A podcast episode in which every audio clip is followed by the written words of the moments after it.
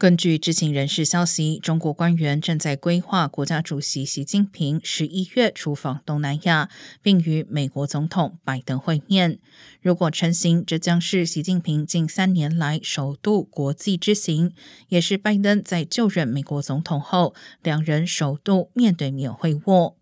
参与准备的官员指出，习近平预料在召开第二十次中国共产党全国代表大会后，参加十一月十五号至十六号在印尼巴厘岛举行的二十国集团领袖峰会之后，并预计转往泰国曼谷参加亚太经合会领袖峰会。